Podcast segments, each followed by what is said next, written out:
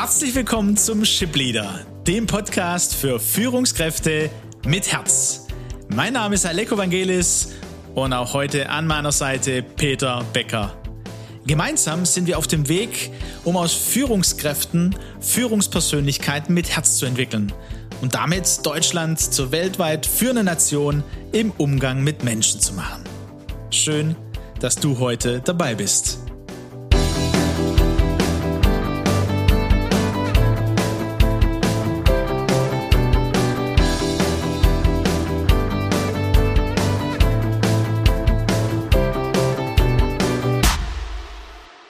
Schön, dass du heute wieder dabei bist. Espresso für die Führungskraft.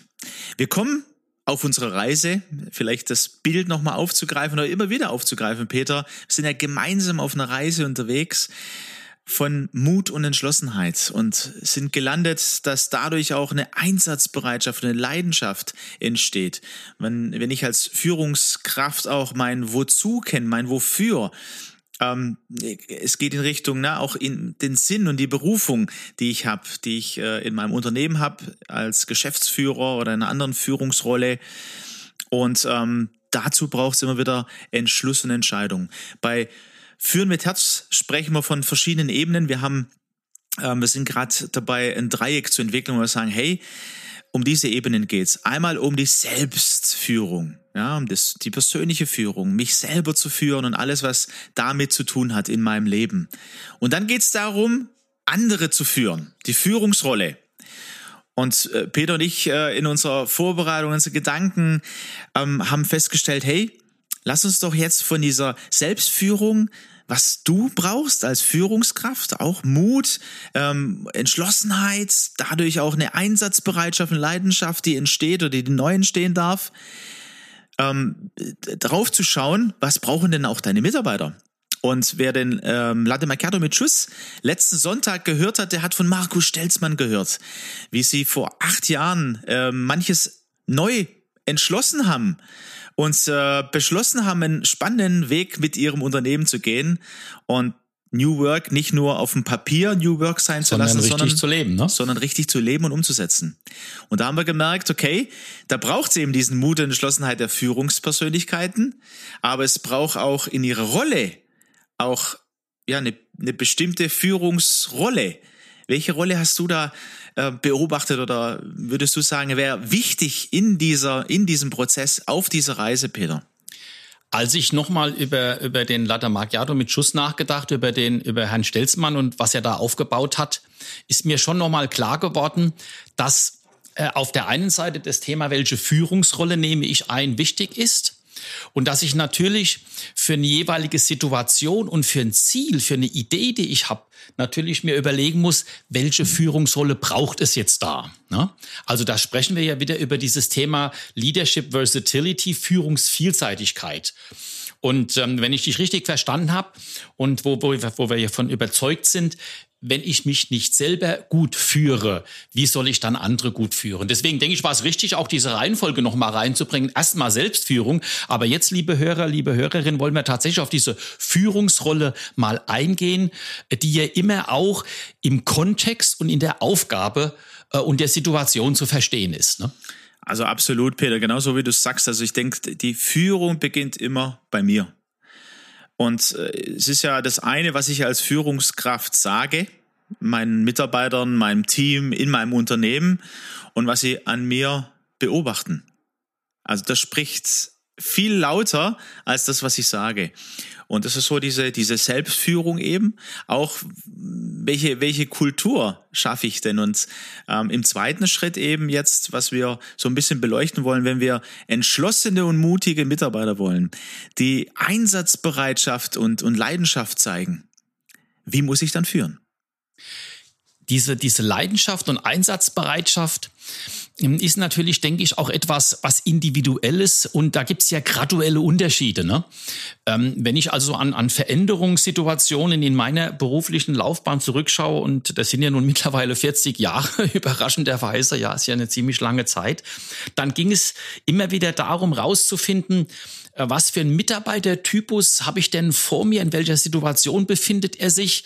Und da gibt's ja die, die, ich weiß nicht, was der englische Begriff hält mir gerade nicht ein, die Early Adapter, glaube ich, heißen sie. Also die, die sich schnell auch begeistern lassen und die, die Feuer fangen und die so als Multiplikatoren mitwirken, mit denen kann ich natürlich jetzt ganz anders umgehen. Da muss ich Freiräume schaffen, da darf ich keinesfalls eng führen, da darf ich vielleicht mal einen inspirierenden Impuls geben. Aber dann gibt's wieder auch die Menschen, die eher ähm, ein bisschen zurückhaltend sind, die eher ein hohes Sicherheitsbedürfnis haben, die wissen, wohin geht die Reise, bevor der erste Schritt gegangen ist.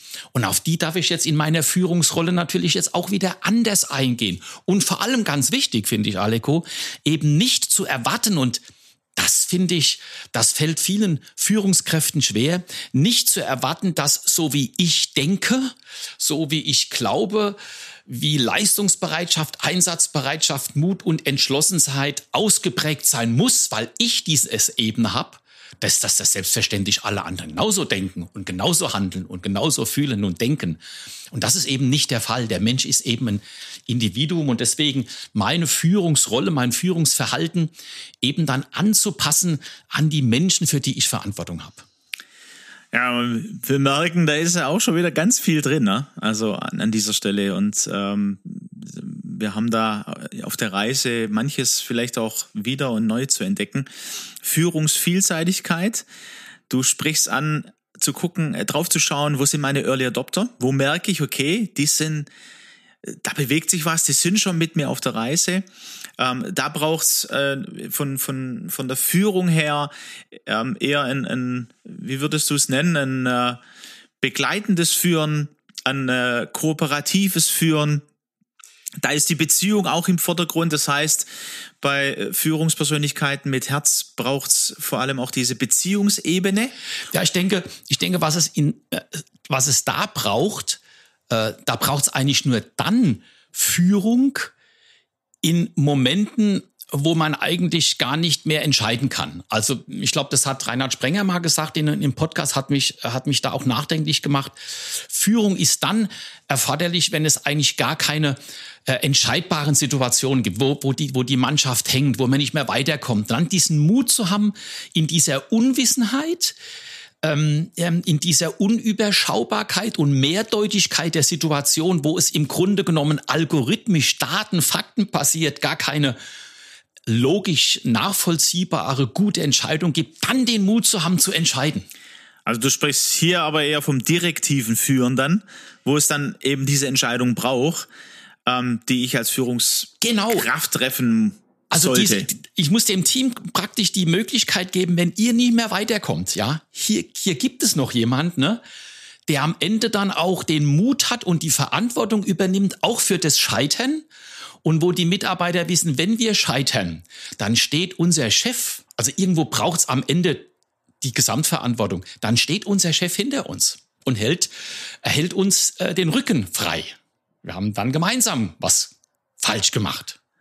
Ja. Und ansonsten braucht es aber auch äh, die, die, die Führungsvielseitigkeit, ähm, dass meine Mitarbeiter auch Verantwortung übernehmen können und sollen, ne? weil Mut, Entschlossenheit, Entscheidungen zu treffen, wo sich dann auch eine Leidenschaft. Ja, das meinte ich ja, dieser, ja, dieser Rückzug auf die, auf die Situation, wo die, wo auch diese begeisterten, leidenschaftlichen ähm, Entschlossenheit und Mut praktizierenden Menschen nicht mehr weiterkommen. Auch da zu wissen, jetzt gibt's jemand. Absolut. Und wenn, wenn wir dann jetzt wieder auf Führungskraft und Führungspersönlichkeit mit Herz schauen, dann äh, merke ich, okay, da braucht es eine Eigenschaft, die sich nennt Empathie.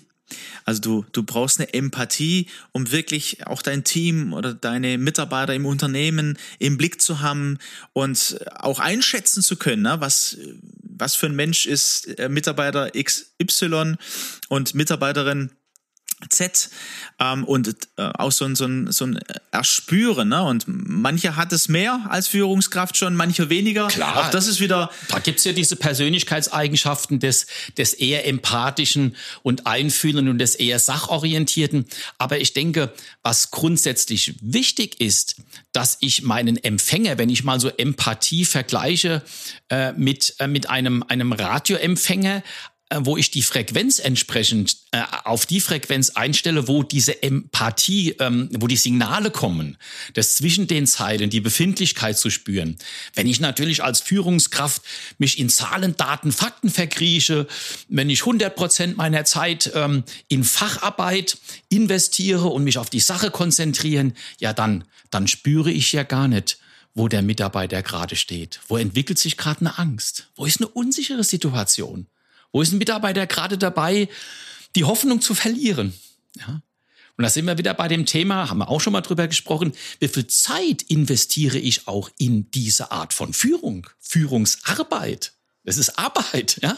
Lieber Hörer, liebe Hörerin, ich weiß nicht, wie viel Prozent deiner Zeit du auf dem Papier finde ich das in Anforderungsprofilen immer wieder dass man 20 Prozent der Zeit in, in Führung investieren soll. Ja, prima, das ist Theorie, das ist Papier. Wie sieht's bei dir in der Realität aus?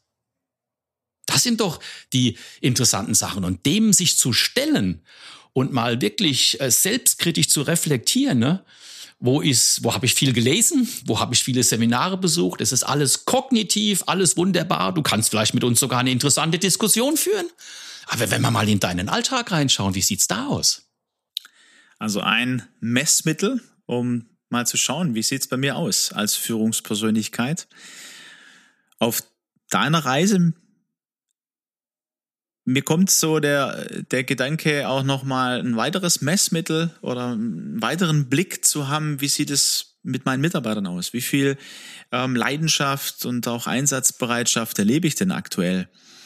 Um dann zu schauen, hey, ähm, wo, wo stehen wir denn gemeinsam und äh, wo, wo möchte ich hin? Du hast in der letzten Folge auch vom, vom Ziel gesprochen. Also wir brauchen ja immer wieder auch Ziele und die müssen immer wieder auch ähm, überprüft werden und vielleicht auch neu im Blick genommen werden oder neu entschieden werden. Genau. Und und es ist ja so, ähm, nicht was der Mensch, habe ich auch schon mal an der Stelle gesagt, Aleko, nicht was der Mensch sagt, will er, was er tut, will er. Und an meinem konkreten Tun als Führungskraft kann ich erkennen, äh, wo die Reise eigentlich hingeht. Und ähm, deswegen vielleicht eine Idee für dich, lieber Hörerin, lieber Hörer. Ähm, du bist wahrscheinlich gewohnt oder deine Mitarbeiter sind gewohnt, irgendwie Stunden aufzuschreiben auf ein Projekt oder so. Dann doch mal eine Idee. Am Ende vom Tag, kurz bevor du äh, nach Hause gehst, überleg doch mal kurz, wie viel Prozent meiner Zeit heute habe ich eigentlich ähm, nicht nur mit Mitarbeitern gesprochen über die, äh, über die Verträge, über die Produktentwicklung, über die Dienstleistung, über irgendeine Zahl, sondern über ihn. Und das ist vielleicht mal interessant, das mal über ein, zwei, drei Wochen mal so ein, so ein kleines Tagebuch zu führen, so sich mal eine, eine Referenz zu geben, hey, wo klafft denn Selbstbild und Fremdbild auseinander? Ist vielleicht mal eine Idee, kommt mir so spontan. Ist doch eine gute Idee, Peter. An dieser Stelle würde ich sagen, hey, vielen Dank fürs Zuhören. Vielen Dank, dass ihr mit uns auf der Reise seid. Ähm, wir freuen uns auch wie immer über Feedback.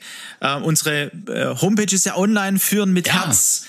Geht drauf, ähm, da werdet ihr auch sehen, dass wir in Stuttgart die nächste äh, Führen mit Herz Community oder den Führen mit Herz Community Abend haben werden. Am Donnerstag, den 25. November in der Galerie Z in Stuttgart.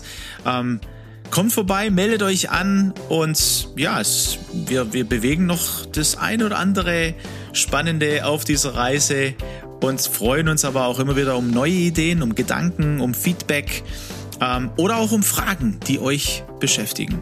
Meldet euch einfach, Kontaktdaten sind ja vorhanden. Dann sagen wir, macht's gut, bis zum nächsten Mal. Macht's gut.